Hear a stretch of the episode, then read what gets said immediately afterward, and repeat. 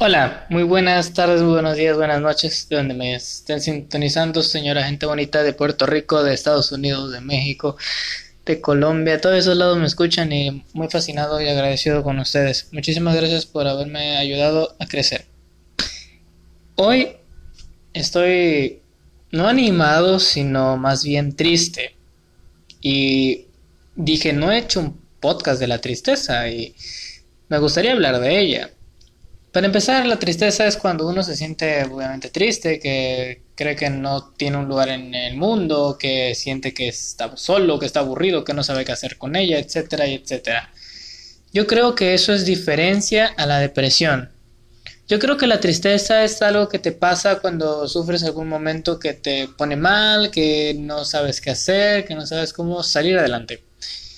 Y yo creo que la depresión es algo más mental, algo más psicológico, algo que no puedes, bueno, sí puede ser tratada obviamente por obviamente medicamentos, sí, pero no puede ser tratada a base de que nosotros nos cerremos. No sé si me voy a entender de que en la depresión hay gente que no se deja ayudar y eso es malo. Yo creo que la depresión la han tomado muy a juego. No base los médicos y nada sino pues la gente, la gente en sí, los niños de tres años de tengo depresión, fumo, no sé qué. Y luego están las verdaderas personas que tienen depresión. Yo creo que daría mis ejemplos de las personas que para mí fueron personas que tienen, tuvieron, tuvieron depresión y lamentablemente ya no están aquí. El vato de Art Attack, ese, ese carnal. Mm, no sé cómo decirle de su depresión, de pérdida de su hija, de su esposa. Y yo me acuerdo que cuando veía Art Attack era algo muy bonito y decía ese cabrón, sus hijos han de estar felices de que no importa que ese carnal gane millones y millones por cada episodio. Yo creo que es humilde ante sus hijos y siempre ha, siempre ha hecho todo lo que hace por sus hijos, para hacerlos felices, para darles uno que otro detalle para ello. Y luego está el que para mí me dolió más haber escuchado eso fue el del el papacito Robbie Williams, un un gran actor, Dios mío, una persona que no paraba de ver sus películas. Wow. Robbie Williams, después de sus divorcios, de las pensiones, del Parkinson, ya no supo cómo salir adelante. Ahorcado en su casa en el 2015-2017. Te extrañaremos, Robbie. Yo te extraño, Robbie. Y a todas esas personas que ya no están las extraño, que han sufrido depresión.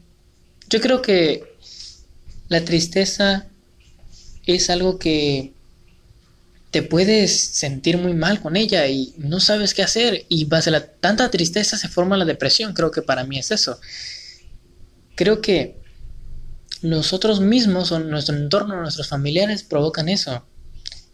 Yo creo que a pesar de de que te digan que eres una porquería, de que no sabes, que no sabes qué haces con tu vida, que no sé qué.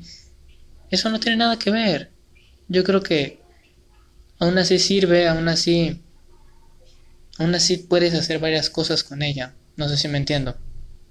Yo creo que deberías salir adelante una, una vez al día. Tu familia te insulta una vez al día.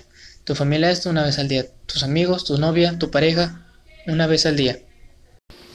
¿Y por qué digo una vez al día? Porque yo creo que la, para la mayor parte de las cosas hay que ir haciéndolas una vez. Mm, yo creo que no vas a lograr algo en un día. El Palacio de Roma no se construyó en un día, tu casa no se construyó en un día, todo no se construyó en un día. Pero, pero día tras día vas viendo lo que logras, vas viendo que eres una gran persona, vas viendo lo que puedes llegar a ser. Y para ti, mi amigo, amiga que me escuchas, yo creo que tienes a alguien del otro lado del mundo, del otro lado del estado, del otro lado de la calle, yo, que puedes hablar con él, que ha pasado demasiadas cosas feas, pero que a pesar de eso, gracias a su familia, gracias a él, gracias al poder de creer en él, pues aquí está, ya estoy en primer semestre, creo que es así, de universidad. No pensé haber llegado ahí, etcétera. Y la verdad, si tú piensas que esto es un juego, la verdad, sí, te creo que lo tomes a juego, yo lo tomo a juego. Pero luego cuando reflexionas, cuando piensas, cuando actúas, ya no lo es, ya no lo es. Yo creo que cuando ya lo ves en realidad, cuando ves lo que sufres, cuando ves que esas palabras que no son nada en el mundo porque son solamente palabras ficticias que no puedes ver, te duelen y te lastiman y ahí estás llorando. Y pues ¿qué puedes hacer? No le puedes decir nada a tu familia, no le puedes gritar, te van a volver a regresar lo mismo, son personas que debes respetar, no importa, tú eres el chiquito, ellos son los grandes, pero debes de, debes de no confrontarlos, yo creo que es hablarles bien, yo creo que mientras hables, mientras te expreses, mientras digas las cosas, todo lo va a hacer. Claro, si tu familia eh, vive en el año del caldo y todo eso, ya. Amigo, consíguete un, un psiquiatra, un terapeuta. Pero aún así, yo creo que la mejor terapia te la das tú mismo. Yo creo que la mejor terapia te la das tú mismo porque tú eres el que sales adelante, tú eres el que haces todo.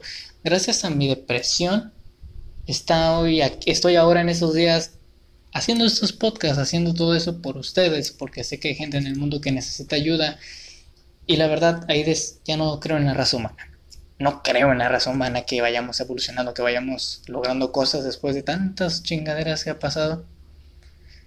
Pero aún así estoy aquí, sentado, debajo de un árbol, debajo de un árbol de mango, no, es cierto, sentado en mi sillón hablándole al teléfono. Porque sé que...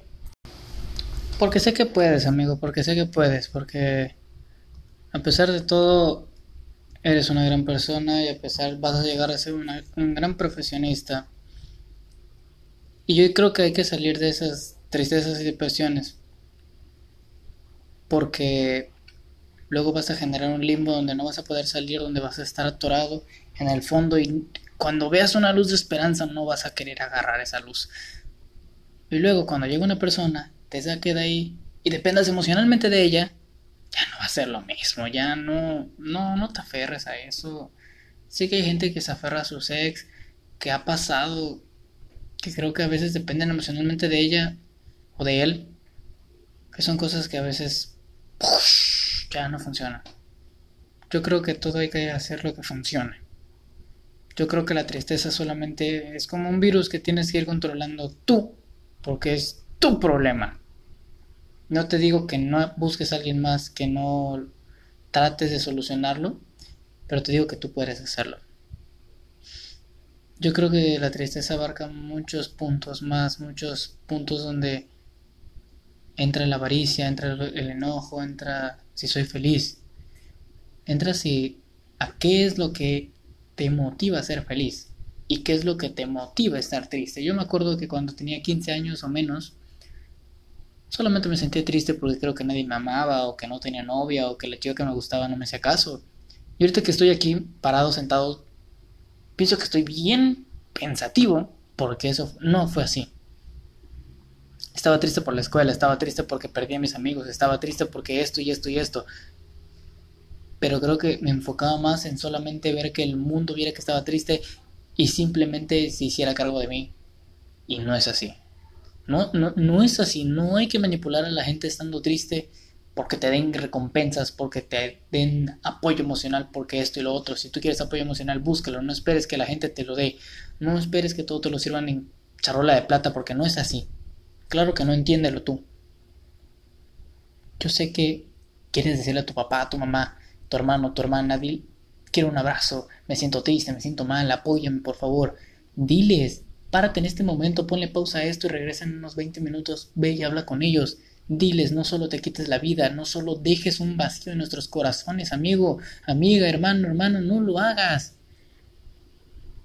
Te amamos, yo te amo, yo te quiero, yo te anhelo, te aprecio, no sé quién seas, quién, o no sé, pero cuando te vea vas a ser feliz, cuando te vea escuchando alguno de estos, cuando te vea, güey, vas a ser feliz, vas a estar sonriéndole a la vida. No importa lo que pase, no importa lo que tengas que hacer, hazlo. Yo he estado en ese momento donde estás tú, que tu papá, tu mamá lo necesitas. Lo sé, lo sé, lo sé, lo sé, lo sé. Entiendo, lo entiendo, lo entiendo con todo el corazón, neta, lo sé, lo sé. Pero yo sé que a pesar de eso, van a estar ahí para ti. a pesar de que estén divorciados, a pesar de todo, van a estar ahí para ti. ¿Sí o no? Tú siempre serás su hijo, no importa. Y te lo digo por experiencia. Mis papás están divorciados. Mi hermano casi yo no jugamos. Y creo que eso es lo que me falta. Un poquito de pues, estar con tu familia, reunida, no sé, pero a pesar de eso, a pesar de que tengo todo, no lo tengo nada. No, no tengo nada. Y por eso hago estas cosas, porque hay gente que no tiene a nadie y yo espero ser ese alguien que si tengan, que jamás los va a decepcionar. Sí sé que he dejado de hacer estas, estas manualidades que yo le llamo, porque son cosas que se, que se arman, aunque no es una manualidad, pero pues yo le digo manualidad. ok, las he dejado solos y a veces yo sé que ellos también necesitan de mi apoyo. Y a pesar de eso aquí estoy.